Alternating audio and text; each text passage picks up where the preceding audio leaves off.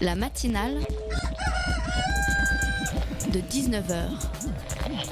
Et bah, c'est une émission qui parle de société, politique, euh, Culture alternative. On va aussi parler de sport, euh, de gens dans la rue. et l'actualité en règle générale. On va peut-être parler des corbeilles à linge en osier d'Auvergne. voilà, il y aura, il y aura des invités. Des sociologues, des invités chercheurs. Les invités ne diront que des choses intelligentes. Ça va peut-être s'étriper un peu de temps en temps, mais La matinale de 19h, du lundi au jeudi jusqu'à 20h sur Radio Campus Paris. Pour cet édito de nouvelle année que je vous souhaite ma foi heureuse, on n'est pas des chiens, je tenais à revenir sur un petit article passé dans l'indifférence générale d'un pays trop occupé à compter ses extrémismes sur les antennes de France Bleu, cette radio si chère à mon cœur. Chaque matin sur les réseaux sociaux, France Bleu souhaite la journée belle à ses auditeurs et d'un simple Quel temps fait-il chez vous? déclenche des marées de commentaires où tout un chacun poste la température du jour, la vue d'un jardin dentelé de sa rosée matinale, d'une plage blonde et bleue ou celle d'un panier de champignons tout fraîchement cueilli, et puis la photo d'un café chaud pour se tenir chaud, ce qui laisse à penser que la météo est un sujet fédérateur par excellence, vu que par moins 3, de- moins- moins 3 degrés, pardon, les nostalgiques du maréchal Pétain comme les black blocs de l'ultra-gauche s'enrhument.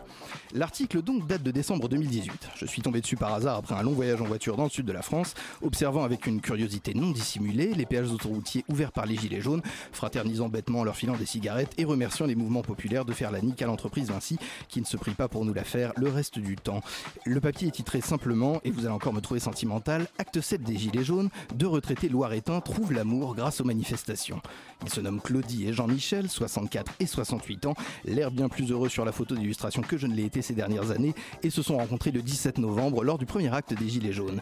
Je cite, On n'a plus d'argent mais on a quand même trouvé l'amour, explique Jean-Michel, mais c'est à Claudie que je réserve la palme de la petite phrase, honnête, simple et bouleversante, qui m'a bêtement retourné le cœur.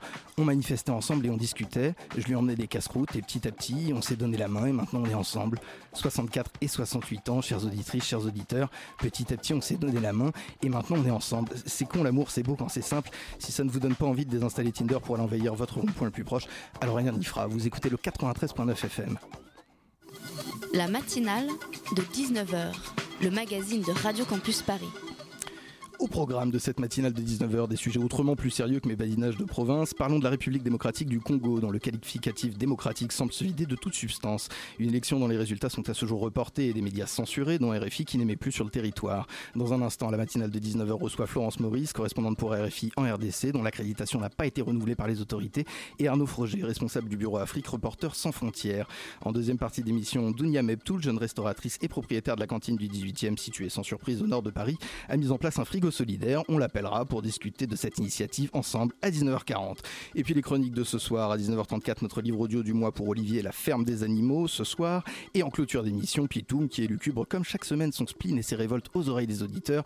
Une opération radiophonique que je n'hésiterai pas à qualifier d'olive verte tendrement plongée dans le martini de cette émission. Vous écoutez la matinale de 19h, toute voile dehors sur le 93.9 FM. Un centre de compilation électorale au travail dans la capitale congolaise.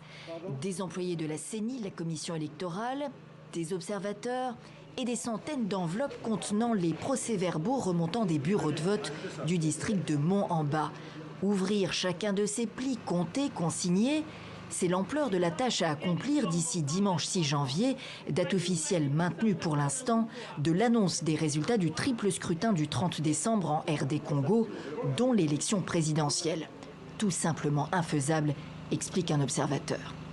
Même s'il dit qu'ils vont publier le dimanche, nous ne croyons pas qu'ils vont publier le dimanche.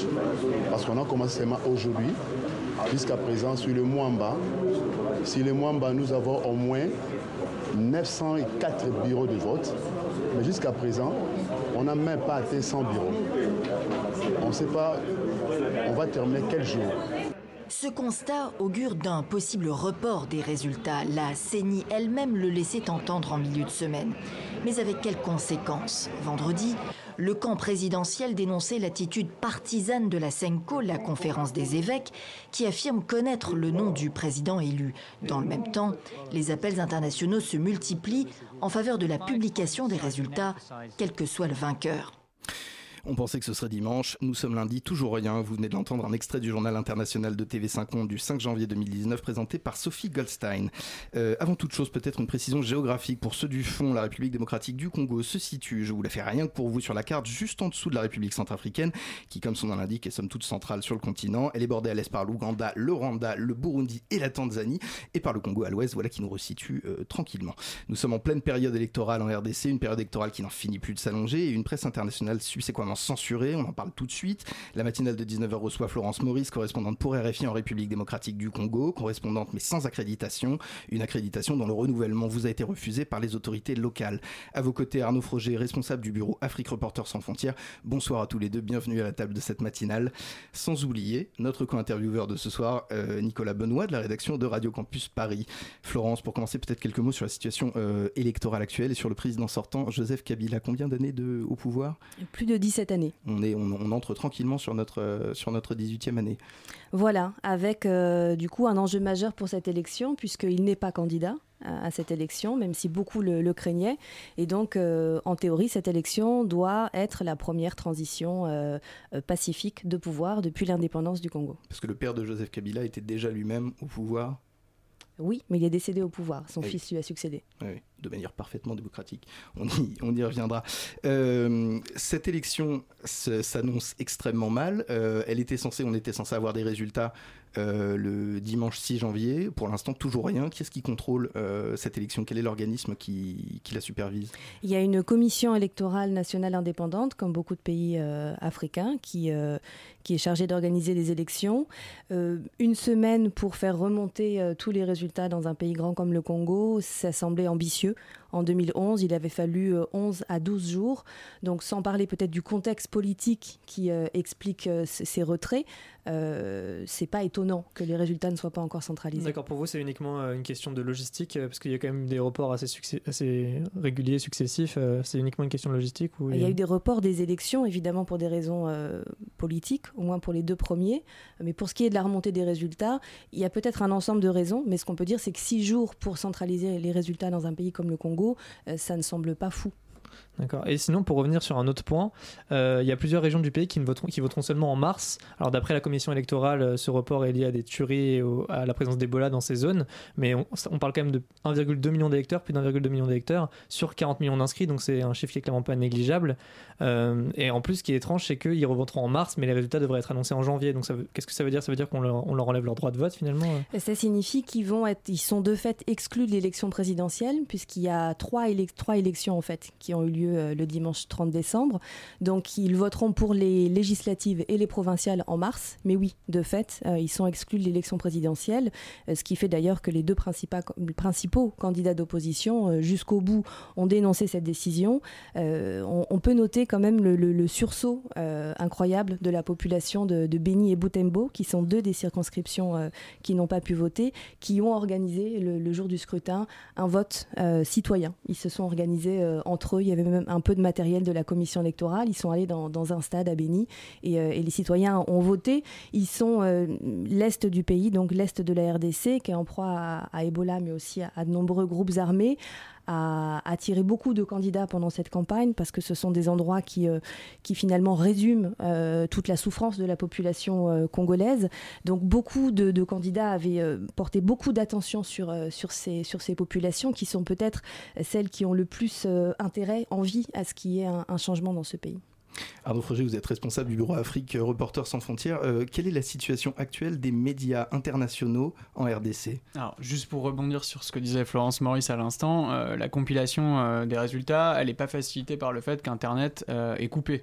Euh, depuis euh, le 31 décembre. Et effectivement, pour compiler des résultats, ça complique davantage euh, la tâche de la commission électorale. Tout ça s'inscrit dans une stratégie de censure qui est quasiment assumée hein, par, par les autorités congolaises. On suspend l'un des principaux médias d'information internationale qui est RFI en République démocratique du Congo. C'est un des médias les plus populaires, si ce n'est le média le plus populaire, en tout cas parmi les médias internationaux. C'est un média de référence sur l'actualité en RDC. On coupe Internet, donc on empêche à tous les sites en ligne qui sont très nombreux et que les Congolais consultent tous les jours bah, de pouvoir produire de l'information. L'accès à Internet pour les 80 millions d'habitants de, de, la RDC, il est, c'est complètement, c'est sur tout le territoire. Ça concerne qu'une petite partie des habitants. Non, c'est sur, sur tout le territoire.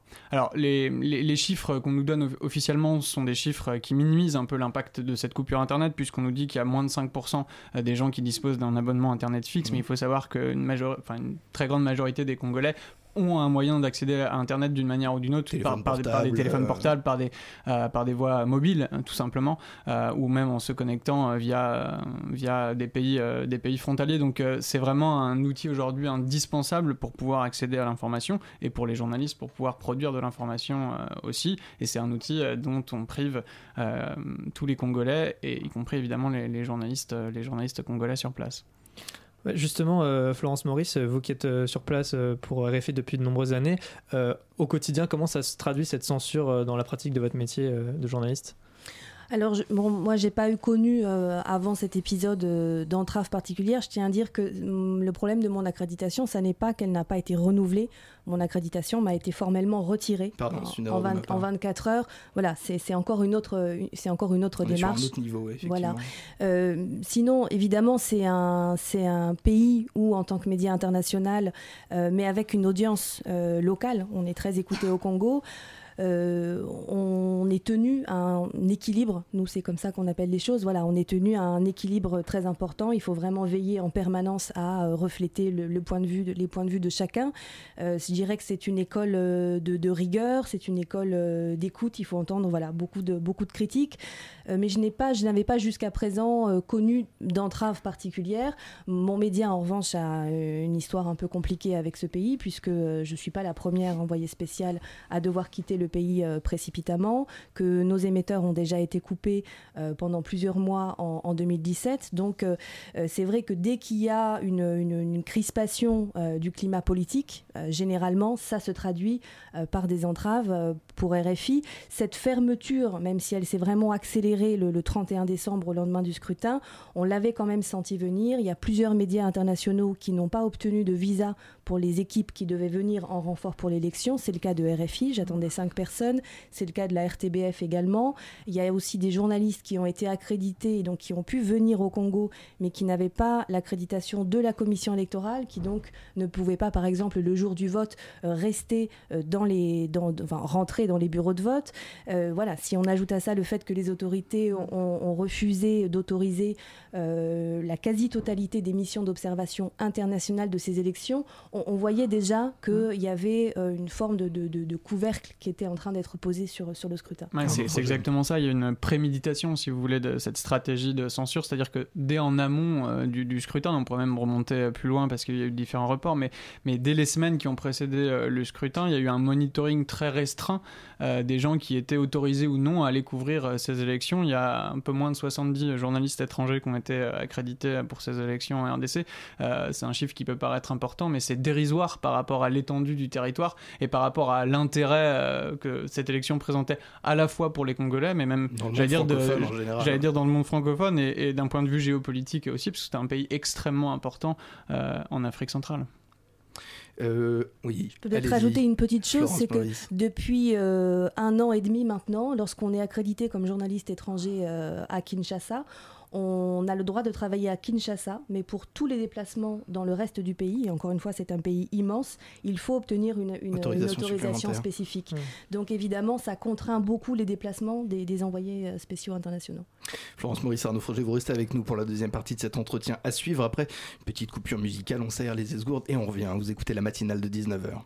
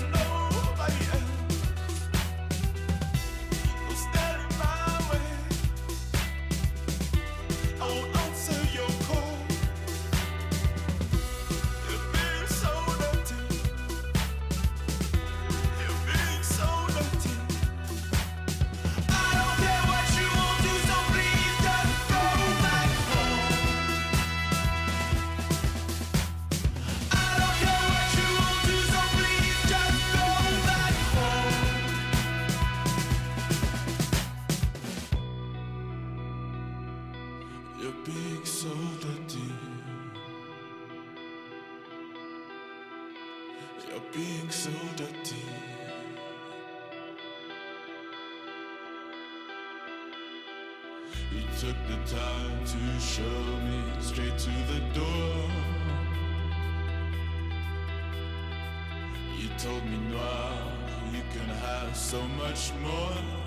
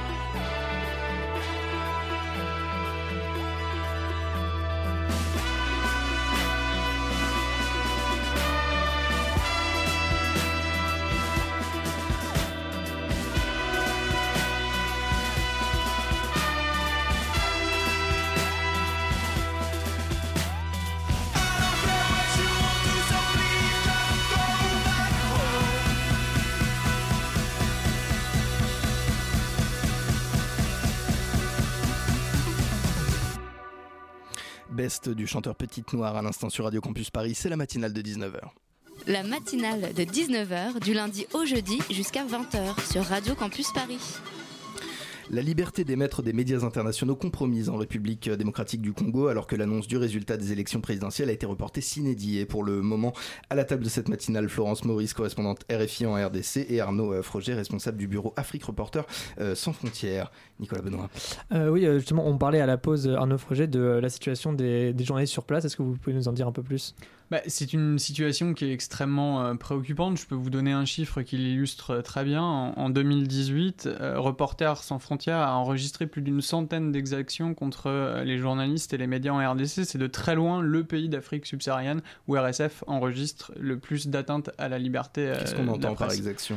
Alors ça peut être des arrestations arbitraires, il y en a très fréquemment en RDC, il y en a eu d'ailleurs en marge de la présidentielle, ça peut être des suspensions de médias, souvent proches de l'opposition, souvent diligentées par l'Agence nationale de renseignement qui fait vraiment euh, figure de euh, d'armes, euh, de bras armés de la, répression des, médias et des journalistes en RDC, ça peut être des intimidations, ça peut être des attaques, ça peut être des menaces de mort, il y en a eu également, on a beaucoup suivi nous à RSF des menaces de mort qui concernaient deux journalistes dans l'est de, la RDC, Franck Zangwe et Gaël Poyo, qui, ont, qui sont des journalistes qui ont été obligés de fuir leur domicile après avoir publié un, reportage, un documentaire filmé sur des terrains revendiqués par le président euh, Kabila et dont euh, une partie de la population euh, avait, euh, avait été expulsée. D'accord. J'aimerais bien qu'on revienne un peu sur euh, un autre acteur important euh, dont on a parlé un peu tout à l'heure euh, dans son intro, c'est euh, l'Église catholique, donc euh, représentée par euh, la conférence euh, épiscopale, la SENCO.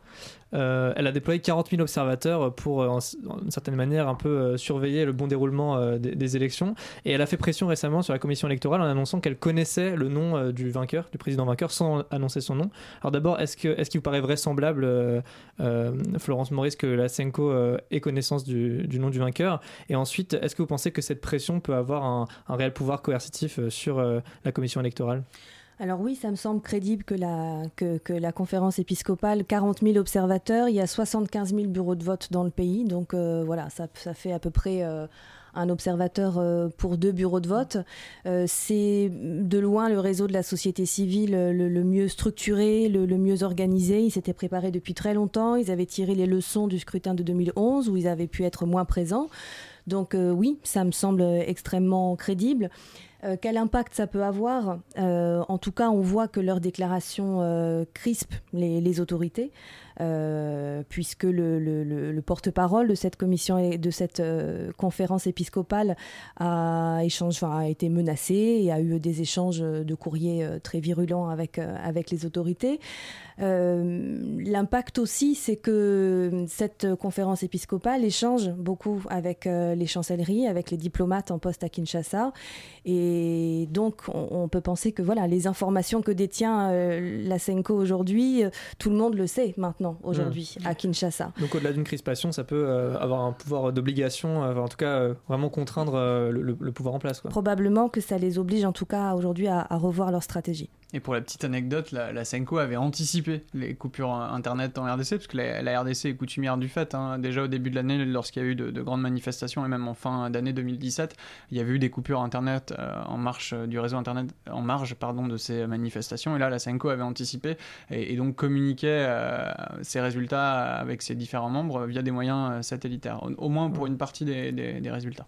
D'ailleurs, c'est intéressant ça. J'ai vu qu'il y avait euh, beaucoup de, de techniques qui étaient mises en place par, par les locaux pour euh, réussir, euh, malgré cette, euh, cette censure des, des médias, à s'informer. Est-ce que vous avez des exemples concrets J'ai vu que notamment il y avait des, des citoyens qui, qui allaient capter Internet de l'autre côté de la Ouais, frontière, des choses comme ça. Tout à fait, oui, ça, ça arrive fréquemment. Pour ceux qui habitent dans l'Est, ils se rendent au Rwanda. Ils sont un certain nombre de journalistes à le faire pour pouvoir accéder à, à leur mail, tout simplement, parfois contacter leurs sources. Il faut savoir qu'aujourd'hui, les coûts des communications et des appels téléphoniques sont extrêmement élevés en RDC. Donc pour un journaliste, passer son temps à appeler ses sources, c'est extrêmement onéreux et la plupart ne peuvent pas se le permettre. Donc le- le- le- les privés d'Internet, c'est aussi les privés euh, d'accès à des formes de communication qui sont beaucoup moins euh, onéreuses. Donc c'est renchérir euh, le coût de la production de l'information. Donc ça peut être aller à l'étranger, ça peut être utiliser des, VPN par exemple pour pouvoir quand même se, connecter à Internet. Voilà, c'est différentes techniques qui peuvent être utilisées, mais la, situation est quand même préoccupante et très difficile pour une très grande majorité de journalistes qui sont privés d'Internet depuis 8 jours consécutivement, ce qui est un record en RDC. Je vais revenir sur l'élection Florence Maurice. Pensez-vous que Joseph Kabila tente une entreprise similaire On le rappelle, il ne peut pas être euh, réélu euh, à la présidence. Est-ce que vous pensez qu'il tente une entreprise similaire avec son dauphin Emmanuel Ramazani Charadi euh, que, en gros, la passation de pouvoir largement fictive entre Poutine et Medvedev, je vais y arriver, pardon, en 2008 Il y a plusieurs scénarios euh, qui ont été envisagés. On a parlé du scénario Medvedev-Poutine. Euh, il s'en est d'ailleurs pas forcément caché, hein, puisqu'il a, dans une interview accordée à la presse internationale, dit qu'il pourrait envisager de, se représenter. Euh, bon, l'autre scénario aussi que certains ont envisagé, c'est le scénario plus proche du Congo, le scénario angolais avec euh, un dauphin désigné euh, par, euh, par Dos Santos, donc en l'occurrence le nouveau président Lorenzo, qui, contre toute attente, a pris beaucoup de champ, beaucoup de liberté par rapport à, son, à son parrain politique. Donc oui, tout ça, ce sont des, scénarios qui sont sur la table, mais aujourd'hui, honnêtement, je pense qu'il y a très peu de personnes qui pourraient vous dire avec certitude ce qui, ce qui va se passer, ce, qui, ce qui ressort, et c'est sans doute la raison pour laquelle on, en est tous là, à savoir Internet coupé et mon accréditation retirée et mon média euh, quasiment fermé, euh, c'est que les choses ne se sont visiblement pas déroulées comme, euh, comme prévu. Et si les, les- les résultats tardent aussi à, à venir, c'est sans doute parce que chacun est en train de, de trouver des solutions, de chercher des Mhm. solutions. On relevait dans la lettre euh, de protestation qu'a écrit la CENI donc au président de la CENSO euh, pour accuser donc euh, l'Église catholique de donner les tendances, euh, de violer les lois et donc de finalement préparer un soulèvement. Est-ce qu'on a des faits concrets qui indiqueraient sur le terrain, en tout cas euh, dans les territoires, pas nécessairement à, Ki- à Kinshasa, mais de, de mouvements populaires pour précipiter euh, le, la manière dont ces élections sont dévoilées. Excusez-moi, je le formule mal. Alors d'abord, il faut préciser que la commission, la, la Senco n'a pas violé euh, les lois, qui dit effectivement que seule la commission électorale a le droit de proclamer les résultats provisoires. Ils n'ont pas proclamé les résultats, ils sont simplement dit nous avons en no- notre possession euh, suffisamment d'éléments pour connaître le nom du vainqueur, mais ils se sont bien gardés de le donner et d'avancer quelques chiffres. Et ça semble un peu paradoxal comme discours. Oui, on peut évidemment penser que si la vérité des urnes n'est pas proclamée par la commission électorale, la population congolaise réagira. Mais à qui la faute? Est-ce que ce sera à la Senco ou est-ce que ce sera à la commission électorale? Sur le terrain, on relève des, euh, des, des mouvements de, de foule en ce moment, des regroupements, des... euh, Pour le moment, euh, Kinshasa est dans une vraie torpeur, dans une vraie situation d'a- d'attente, d'inquiétude. Les gens se demandent véritablement ce qui va se passer. La population congolaise a montré un très fort engouement pour, pour cette élection, malgré toutes ces imperfections, malgré toutes les incertitudes qu'il y avait autour. Les gens sont allés nombreux voter. Parfois, les bureaux de vote ont ouvert à, à 17h30, hein, donc une demi-heure après l'horaire euh, prévu pour la fermeture, et sont restés parfois jusqu'à 3h du matin. Donc, après avoir attendu aussi longtemps, après avoir douté jusqu'au bout de la tenue de cette élection, les gens sont allés voter. Il y a un espoir énorme qui a été, euh, qui a été euh, sous- suscité. Euh, si la, la vérité des urnes n'est pas proclamée, oui, on peut penser que le peuple congolais va réagir. Qu'est-ce qu'on avait relevé justement chez cette population euh, dans, dans- dans la tendance? Qu'est-ce qu'ils attendent de cette élection? Ils veulent avant tout du changement. Euh, voilà, ils veulent des dirigeants, euh, ils veulent du changement, ils veulent des dirigeants en qui ils ont, en qui ils ont confiance. Ils veulent, euh, ils veulent que les policiers soient payés, ils veulent pouvoir acheter de quoi manger, ils veulent que leurs enfants aillent à l'école, ils veulent pouvoir trouver du travail, ils veulent pouvoir se déplacer autrement qu'à pied avec des tonnes de marchandises sur, sur, le, sur la tête.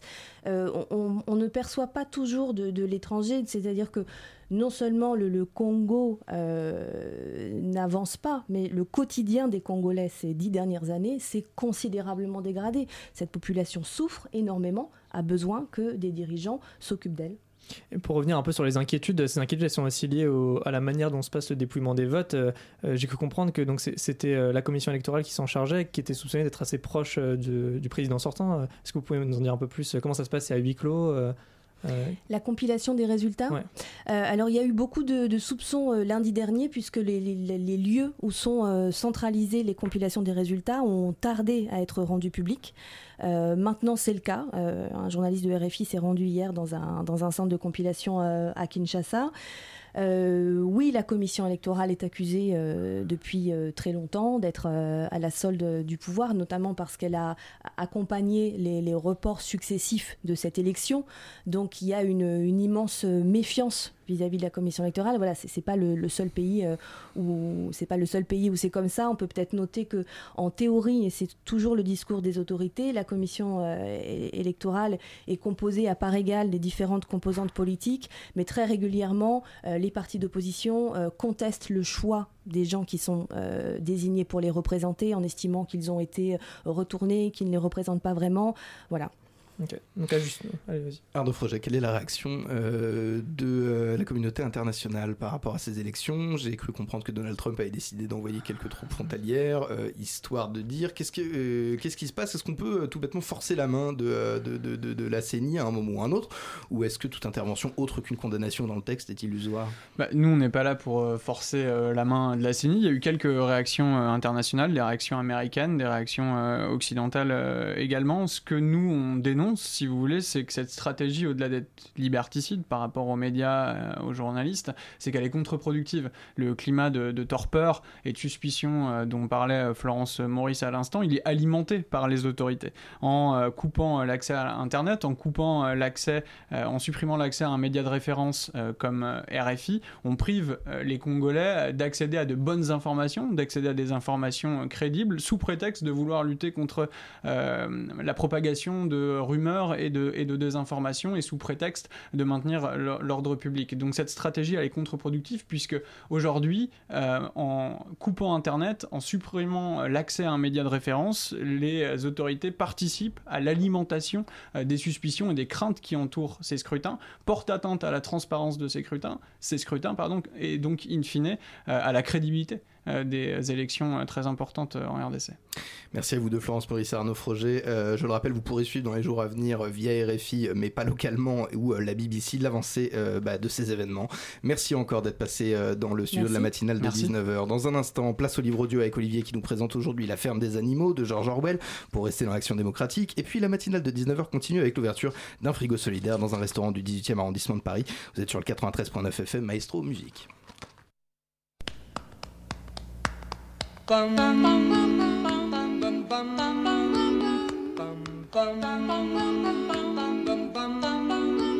Mr. Sandman, bring me a dream. Make him the cutest that I've ever seen. Give him two lips like roses and clover. Then tell him that his lonesome nights are over. Sandman,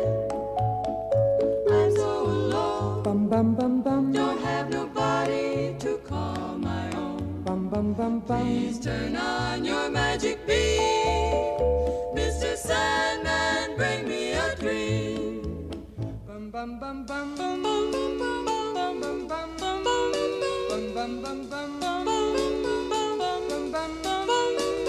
Mr. Sandman, bring me a dream. Make him the cutest that I've ever seen. Give him the word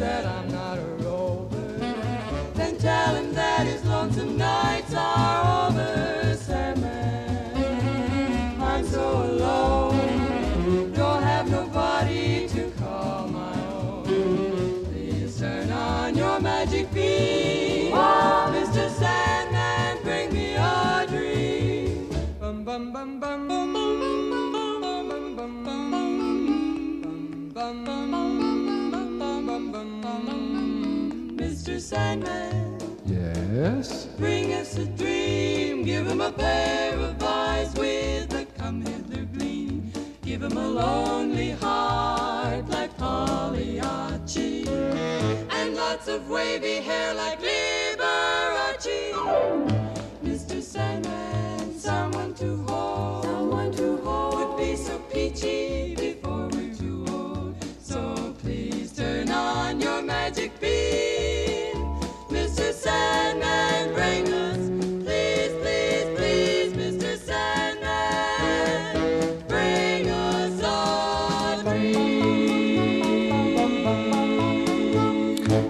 son de l'Amérique de la West Coast et des années 50. À l'instant, c'était Mr. Sandman de The Cordettes. Il est 19h33. La matinale de 19h sur Radio Campus Paris. C'est un roman un peu troublant car il se présente apparemment comme un conte. George Orwell met en scène des animaux d'une ferme qui décident de se révolter contre la tutelle du fermier à la suite d'un rêve prophétique de Sage l'Ancien, un cochon de la ferme. Presque dès le début, l'ambivalence s'installe dans le récit. À côté des descriptions champêtres, d'ailleurs bien mises en valeur par l'interprétation de la comédienne Jennifer Decker, qui incarne en les personnalisant tous les animaux, à côté de cela, donc, on trouve le discours à la tonalité martiale de Sage l'Ancien. Camarades, est-ce que ce n'est pas clair comme de l'eau de roche? Tous les maux de notre vie sont dus à l'homme, notre tyran. Débarrassons-nous de l'homme, et nôtre sera le produit de notre travail. C'est presque du jour au lendemain que nous pourrions devenir libres et riches. À cette fin, que faut-il? Eh bien, travailler, de jour et de nuit, corps et âme, à renverser la race des hommes. Une fois M. Jones chassé de sa ferme, le règne de l'animalisme est proclamé. Il repose sur sept commandements et sur l'égalité de tous les animaux. Mais très vite, les porcs, qui sont les seuls à savoir vraiment lire, commencent à instaurer leur autorité et à s'octroyer des privilèges. Cette situation s'aggrave encore à l'occasion de la construction d'un moulin. Deux porcs sont en rivalité, Napoléon et Boule de Neige. Par un coup de force, Napoléon va réussir à chasser Boule de Neige hors de la ferme et construire à son propos l'image d'un ennemi qui menace la ferme. Il y a d'ailleurs quelques points communs entre la figure de Boule de Neige et celle de Goldstein que l'on trouve dans un autre roman de George Orwell, 1984. Les animaux apprirent encore qu'à Boule de Neige, au rebours de ce que nombre d'entre eux avaient cru jusque-là, n'avait jamais été conférée la distinction de héros animal première classe. C'était la pure légende propagée par Boule de Neige lui-même à quelque temps de la bataille de l'étable. Loin qu'il ait été décoré, il avait été blâmé pour sa couardise au combat. Cette nouvelle-là, comme d'autres avant elle, laissa les animaux abasourdis, mais bientôt Brille Babil sut les convaincre que leur mémoire était en défaut. Entre naïveté et description réaliste, s'il s'agit d'un conte, il est particulièrement sombre en tant qu'il montre que lorsque l'animal s'humanise, il en prend tous les caractères, y compris les pires. La ferme des animaux de George Orwell, publié dans sa version audio chez Gallimard dans la collection Écoutez lire, très bien interprété par Jennifer Decker. La chronique d'Olivier Delaporte de la rédaction de Radio Campus Paris. Prochain livre audio le 4 février. Allez, on plonge la tête la première dans l'associative pour ce deuxième sujet de la matinale et ce sans même s'être mouillé la nuque. Trois thèmes en un ce soir, la solidarité locale, le lien social et la lutte contre le gaspillage. Avec nous au téléphone, on vient de la joindre. Euh, Dounia Metouk, bonsoir, tout va bien par chez vous? Bonsoir, très bien, merci beaucoup. Ah, vous avez une voix chantante, ça me, ça me ravit. Bonsoir. À mes côtés, Antoine Larcher de la rédaction de Radio Campus Paris. Je vous présente un peu le, le monde qui a autour de la table. On a un petit euh, Pitoum aussi, notre chroniqueur de 19h54. Euh, vous êtes euh, Dounia Meptou, la créatrice d'une association qui cartonne, les frigos solidaires.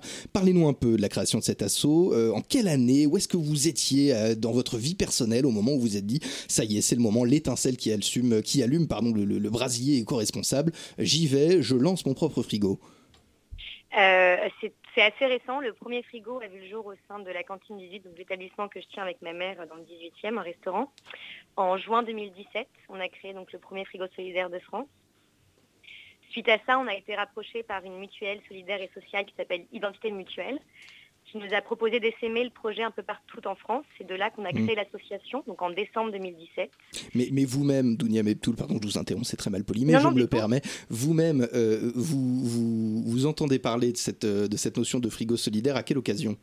Euh, lors d'un séjour à Londres. J'ai vécu à Londres pendant un an et donc j'ai découvert un, un frigo partagé euh, à Brixton. Et en janvier 2017, je tombe sur un article de Combini qui parle des frigos solidaires en Argentine. Et donc je me documente un petit peu plus et je me rends compte bah, qu'en fait c'est un, c'est un, modèle qui existe un peu partout dans le monde, au Canada, en Arabie Saoudite, en Inde, euh, en Belgique notamment et en Allemagne. Et sauf en France. Sauf en France. étrange. Sauf en France. Il n'y avait pas de frigo euh, solidaire euh, pignon sur rue qui permettait à chacun de, de s'alimenter euh, facilement. Et donc c'est un concept qu'on trouve plutôt dans les villes, donc. Antoine Larcher. Oui, oui, oui, mais en général, c'est soit tenu par une asso, soit par un commerçant. Je sais qu'en Belgique, il y en a, quelques-uns et en Allemagne aussi. C'est un modèle qui marchait très bien, euh, mais qui ne s'est pas essaimé ailleurs en Europe, ce qui est quand même assez regrettable. Alors concrètement, comment est-ce qu'on le... Alors ouais, ça se trouve rue Ramet, euh, ce, ce, ce- Oui. ce frigo. Je, je dis ça parce que j'ai vécu au 9 dans le 18e très longtemps, je le Ah, dis entre nous. Les... Ouais, bah oui, bah, carrément, Eh les ouais. auditeurs sont partis, on peut, se, on peut se parler un peu, c'est une très belle rue, euh, rue Ramet. Concrètement, vous Oui. avez sorti un frigo euh, en, en bas de chez vous, vous l'avez rempli de denrées plus ou moins différentes et vous vous êtes dit, ça y est, c'est maintenant, c'est ouvert, chacun peut venir? Oui, en fait, on a lancé donc le premier en, en juin 2017. Et euh, donc, on a fait une petite inauguration durant laquelle on a convié un maximum d'acteurs du 18e pour que le J'étais projet là, mais se enfin, sème. bon. Non, pardon, je me considérais personnellement comme un acteur majeur du 10e arrondissement, mais je n'ai pas reçu mon invitation. j'en doute pas une seconde. on s'a- on s'appellera pour, euh, pour, pour la prochaine. Quel, euh, excusez-moi, hein, quel, euh, j'en profite, mais je me dis au téléphone, c'est toujours plus sympathique de se faire des petits entretiens comme ça, un peu, un peu détente, même si on est à la radio, c'est pas, c'est pas très Ouais, grave. non, mais c'est sympa. Oui, c'est sympa, ça fait plaisir. Qu'est-ce qu'on y met particulièrement dans ce, dans, dans ce frigo? Il y a certaines choses qu'on n'a pas le droit euh, de mettre, on a peur de briser la chaîne du froid. Oui, il y a, en fait, il y a une charte sur le côté qui explique tout ce qu'on peut y déposer. Donc aujourd'hui, on peut y déposer des végétaux, fruits, légumes, produits laitiers, euh, des produits secs notamment. La seule chose qu'on ne peut pas y placer, c'est de la- l'alcool, ce qui semble assez évident, donc c'est pas à la consommation. Et ainsi que de la viande et du poisson frais pour éviter de briser la chaîne du froid, car c'est des produits très sensibles. D'accord. Et donc, voilà, euh, mais on peut tout y déposer, sauf des plats cuisinés, excusez-moi, non, aussi des plats cuisinés à la maison, car on n'a pas de traçabilité sur l'élaboration du produit, ce qui semble assez évident aussi, mais voilà. Antoine. et donc euh, com- combien est-ce que ça coûte un frigo comme ça? Comment est-ce qu'il est financé? Qu'est-ce que qu'est-ce que c'est que cet objet? Aujourd'hui, on passe uniquement par du financement participatif. Donc, vous, en tant que citoyen, vous avez envie de lancer un frigo au 9 rue Ramet. Donc on peut pas ramener le donc on peut pas ramener le frigo de notre grand-mère pour l'utiliser le Non, poser- du tout, non, non. En fait, vous passez par l'association obligatoirement. Donc, vous allez démarcher votre commerçant pour savoir s'il est porteur de l'initiative et s'il a envie de lancer un frigo solidaire. Vous lancez une plateforme de crowdfunding sur Hello Asso, qui est notre partenaire, au profit des frigos solidaires. Vous récoltez la somme de 1300 euros, ce qui va vous permettre de payer le frigo, le meuble en bois, la sérigraphie ainsi que la livraison. Et donc, une fois que cette somme récoltée, nous, on passe par nos prestataires qui sont Made in 18 principalement. Euh, on travaille avec une euh, association. Comment Made in 18, c'est une association c'est-à-dire que le fabricant de meubles euh, est Draft Atelier situé euh, près de Marc Dormois à la Alpajol. Oui, c'est très local, ouais, effectivement. Ouais, c'est carrément local. Et c'est lui qui réalise donc la sérigraphie et la conception du meuble.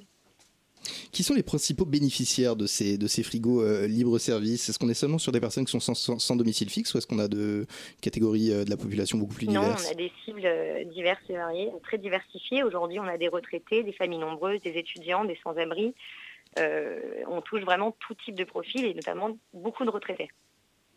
Et donc du coup, comment est-ce qu'on peut trouver ces, ces frigos? C'est forcément, euh, ils sont localisés par internet? Comment est-ce que ça, Il y a les gens une sont au courant? euh, oui, il y a une, il y a une carte euh, disponible euh, en ligne sur euh, le site internet lesfrigosolidaires.com. Vous nous rappelez, oui, voilà, lesfrigosolidaires.com. Oui, mais également sur la page Facebook et Instagram, on est, on est assez présent sur les réseaux sociaux. Donc on a une carte interactive qui répertorie tous les frigos, le commerçant euh, et l'emplacement. Vous êtes excessivement connecté, c'est impressionnant. On Quel, quel a été l'accueil des, des habitants? Je sais, je sais les habitants de la rue Ramet euh, chaleureux, mais enfin, on pourrait penser que n'importe quel projet qui touche au social peut être reçu assez froidement de la part des, des habitants. Non, au contraire, non, c'est devenu un vrai emblème, c'est une star dans le quartier aujourd'hui. On a beaucoup de familles qui passent euh, le dimanche et qui font découvrir euh, aux grands-parents, aux parents, aux tantes et aux oncles le frigo solidaire. C'est assez, c'est assez émouvant de voir à quel point ça touche toutes les générations et toutes les personnes aujourd'hui qui sentent un peu sensibles au projet. C'est vraiment, euh, vraiment flatteur, c'est superbe. Mais euh, est-ce que vous craignez pas que ce frigo du coup subisse des incivilités? Vous l'avez constaté? Bah, c'est le, le- c'est lui qui est dans le 18e. Donc aujourd'hui, on a 25. L'association a placé 25 frigos partout en France en un an, ce qui est quand même assez important. Euh, et celui qui est à la rue Ramet est le seul en extérieur nuit et jour, 24 heures sur 24 depuis un an. Et on a eu Parce que jusqu'à les autres présent ont- aucune des. Non, les autres sont. On, en fait, on fait signer une convention de partenariat au commerçant qui accueille le frigo et donc on lui demande de rentrer le frigo sur ses horaires de fermeture.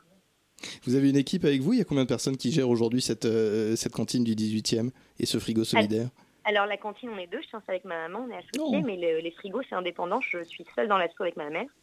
Et on est en partenariat avec le- la mutuelle, Identité Mutuelle, qui euh, nous aide beaucoup au développement de l'association et, euh, et qui nous permet d'essaimer un peu le projet ailleurs, notamment ça, sur la partie communication. Ça, c'est top de bosser avec sa mère. Enfin, je sais pas si je pourrais personnellement, Ouais. mais j'imagine que ça va. je sais ça pas se... si tout le monde pourrait le faire. hein, je- Ouais, ouais, vous-même, on sent que vous vous retenez un peu quand même. hein. non, je suis très contente, non vraiment, c'est épanouissant comme expérience. Parlez-nous de cette Vraiment. mutuelle. Identité mutuelle, qu'est-ce que c'est? Identité Mutuelle, c'est une mutuelle créée par des mineurs pour des mineurs, donc euh, c'est une vieille mutuelle. D'accord. Ah oui, Euh, j'allais dire, oui. Les mineurs, mais les ouais. mineurs du Pas-de-Calais, d'accord. Non, pas les mineurs jeunes, les, les vrais. Avec les lampes, le grisou, tout ça, très bien. Et euh, donc mon grand-père était mineur, est arrivé en France après la guerre d'Algérie, c'était sa Mm. mutuelle. Donc c'est pour ça qu'aujourd'hui j'ai un lien fort avec cette mutuelle et je suis vraiment fière de travailler en partenariat avec eux pour développer le projet. D'accord. Euh, je voulais aussi euh, vous demander, ça a commencé par le 18e arrondissement, mais aujourd'hui on en compte quoi Une vingtaine sur le, sur le territoire? Oui, sur le territoire national, aujourd'hui on a une vingt- 25 exactement. Et on est, on est vraiment dans les quatre coins de la France, à Strasbourg, Grenoble, Marseille, Montpellier, près de Bordeaux, Lille, Paris pour... euh, on en a quatre pour le moment à Paris. Mais oui, on est un peu partout, Cherbourg. euh, Vous êtes en contact avec ces gens-là des gens avec qui vous vous réunissez? Il y a une, une association, quelque chose d'un peu plus grand qui, qui, qui prend forme? Il y, a des, il y a des apéros? Vous partez en vacances ensemble? Ah, on n'est pas au- on n'est pas là, mais en tout cas, on prend contact. Bah, j'aimerais bien. Mais en fait, ils font partie prenante de l'assaut parce que sans eux, l'association n'existerait pas. Mm. C'est eux qui hébergent le frigo solidaire, qui en prennent euh, la, enfin, la charge totale euh, du début jusqu'à la fin. Donc, euh, et on s'appelle en, en moyenne une fois en- par mois, une fois tous les deux mois pour prendre des nouvelles. Et s'ils rencontrent là par exemple à Tours, on a rencontré un problème, le frigo est tombé en panne. Euh, elle nous a appelé directement pour nous, nous informer. Donc, on, a fait appel à un réparateur sur place qui a pris en charge la panne. Donc, on, essaye d'être en lien. Là, on a fêté, euh, on s'est souhaité mutuellement euh, avec chacun nos, vœux. Hmm. C'est parfait, ça. Ça me donne envie d'embrasser tous voilà, les gens non, non, qui partagent. Mais nous-mêmes à Radio Campus, on souhaite les bons voeux à toutes les personnes qui sont impliquées dans ce projet. Et C'est vrai. vie ça. au frigo. Et bonne année, longue, vie au frigo. Antoine euh, Larcher, petite question.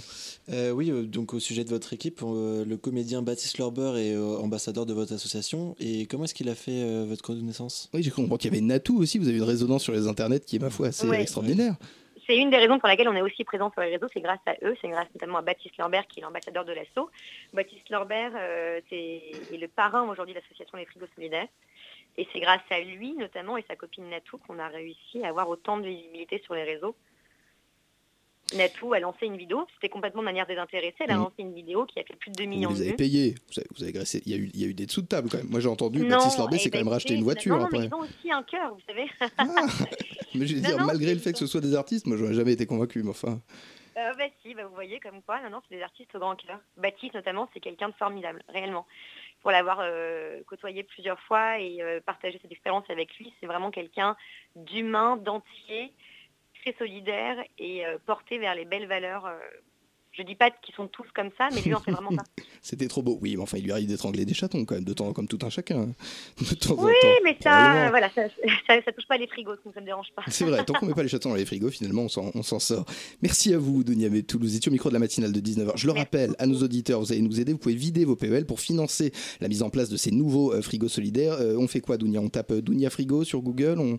Ah non, mais juste les frigosolidaires.com et on tombe directement sur le site internet qui vous explique toute la démarche à suivre pour installer un frigo solidaire dans votre ville. Ah, Et on peut donner de l'argent à votre association. Vous pouvez faire Moi, un- personnellement, j'ai un- vidé le. PEL d'Antoine Larcher juste à côté de moi. Il Ah ne bah le sait voilà, pas encore. pas, alors, videz le PEL, Et on le fait à l'ordre. Voilà, il y a des chèques, il y a des. Je veux que les gens Non, c'est sachent. que c'est- c'est en ligne, ou soit, soit, soit sur Lydia, on a un compte Lydia, soit directement pour financer un projet dans votre ville. Donc vous pouvez donner euh, 1 euro symbolique, euh, 50 euros, 100 euros en fonction de- des, des moyens que vous avez et de l'envie surtout que vous avez euh, d'avoir un frigo dans votre ville. Ah, Cette présence, moi, de tous ces internets, ça me, ça me dépasse. Merci à vous, euh, Dounia. On vous laisse aller dîner. Vous l'avez mérité. Euh, tout de suite, on va s'écouter quoi? Un petit, un petit morceau de musique. Il est quelle heure? 19h46, bientôt 19h47 sur 93.9 FM. C'est la matinale de 19h.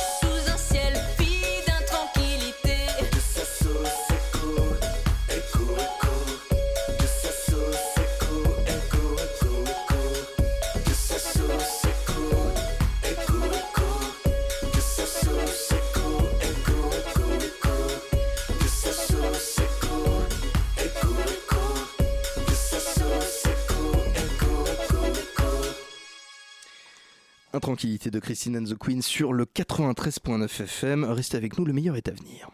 La matinale de 19h du lundi au jeudi jusqu'à 20h sur Radio Campus Paris. Auditrice, auditeur, euh, je ne peux que vous conseiller de rester collé à votre poste, à vos écouteurs. Ceci est un événement Pitoum, chère vieille branche, euh, nouvel an oblige. Il me semble que vous sortez tout juste de garde à vue. oui, bah, exactement. C'est oui. ce que vous Oui. faites tous les ans depuis maintenant 2004, hein, est-ce que j'ai est-ce que j'ai cru entendre de Bah l'hôtel oui, de c'est police du premier arrondissement C'est sympa. de- Bah, déjà, j'ai des travaux chez moi en fait depuis deux ans, donc euh, c'est à la limite, euh, coup, je préfère, les, dormir je préfère les cellules. Autant dormir en prison, bien sûr. Ouais, ouais. Euh, le réveillon s'est bien passé? Très bien, très très bien. J'ai mangé une raclette, voilà. Euh, maintenant, euh, si vous tirez en longueur, c'est dommage. Pas du tout, mais... pas du tout. Mais on embrasse votre oncle raciste, comme chaque année. Oui, Euh, il m'a fait péter un verre. Ah oui Bah, il est pas parce qu'il est raciste, juste parce qu'il est con. Mais euh, non, parce que d'habitude, c'est plutôt quelque chose d'extrêmement juif euh, de péter des verres, ce qui n'a du coup plus rien à voir avec votre oncle raciste, qui non, lui a quand même tout. pétain à tous les tours. Mais j'ai pas dit Mazel Tov. alors Très bon, bien. Merci à vous, euh, Pitoum. C'était votre chronique. Bonne soirée. Allez, en piste, mon vieux Pitoum. Quelle joie de vous revoir sur le 93.9. Oui, vous me demandez pas si j'ai un lancement? Vous avez un lancement? Euh, Bon, on sait pas, à votre Ah, avis. hum, hum. Ah, ah. Tout peut arriver. Eh bien oui eh bien, détrompez-vous, François. François, Ah. cher François, j'ai pris une bonne résolution qui, comme toutes les bonnes résolu- résolutions, pardon, euh, ne durera probablement pas plus longtemps qu'une érection vacillante de Gérard Collomb ou le sang-froid d'un CRS. hein. Je voulais pas cette image. Oui, non, bah non. Mais ce qui est rigolo, par contre, c'est que quand le CRS perd son sang-froid, Collomb gagne son érection. hein. C'est euh, c'est ce qu'on appelle couramment les faf communicants. Je voulais pas non plus cette image. Mais trêve de galéjade, je disais. Ma bonne résolution est de ne plus vous laisser dans cet état très précaire d'animateur sans lancement, où chaque semaine vous baragouinez quelques mots maladroitement improvisés, tel un chaton anémique abandonné dans des sables mouvants, ou un animateur qui sur l'autoroute de l'information est en train de galérer sur la bande d'arrêt d'urgence. en trottinette. Donc, bah oui. Donc je vous ai écrit un lancement, il est là, je vais vous le donner. Alors du coup, euh, vous allez voir ce... vos parties, c'est ce qui est Ouais. écrit en gras. hein. D'accord, Puis j'ai mis- les, coulisses de l'émission. voilà, actuellement me donne, euh, Petite pas flèche aussi pour une, bien euh, euh, vous montrer ce que vous dites. Alors du coup, alors où est-ce qu'on en est On en est au moment où il y a une petite flèche, là, voilà, par exemple. Alors du coup, je dis d'accord. Bien. Ok. Oui, bah du coup, allez-y. hein. Non, mais je veux bien vous écrire votre test, mais il va falloir prendre un peu d'initiative quand même, mon vieux. Alors donc j'ai j'ai juste à lire, c'est ça? Oui, oui, bah, je, vais, je vais pas tout faire non plus pour vous. Hein. Alors j'y vais.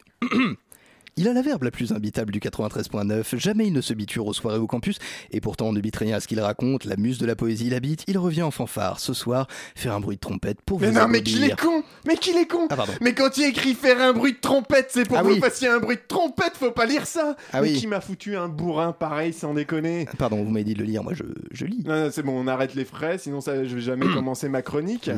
Alors voilà, euh, pourquoi je vous écris pas de lancement, François? Vous êtes pas apte, hein? Je peux pas bosser dans des conditions pareilles, moi. Vous avez quand même un dernier truc à ajouter? Je tiens à dire que je lis la relance de Pitoum. Vous voulez dire à part que mon livre habilement titré Saltimbanque aux éditions Viviane Ami est disponible en précommande chez vos libraires et sortira le 17 janvier 2019 Oui. Non. Bien, bah alors commençons. François, François succube de mes fantasmes nocturnes les moins dissibles, bacchante à la barbe soyeuse et à la chevelure arrogante. Tu as l'air contrit, tu as l'air contrit de l'auteur romantique qui, au sommet du Lycabette, contemple à l'horizon les ruines de l'acropole et à l'intérieur celle de son amusée. Est-ce le spleen de Paris qui t'enduit le cœur ou la gueule de bois qui est à peine passée? Auditrice pyromane de mes passions, gilet jaune de nos amours funestes. Alors ça ne veut rien dire ça. hein. Toi, ta gueule, on t'a dit, c'est une licence poétique. Pardon.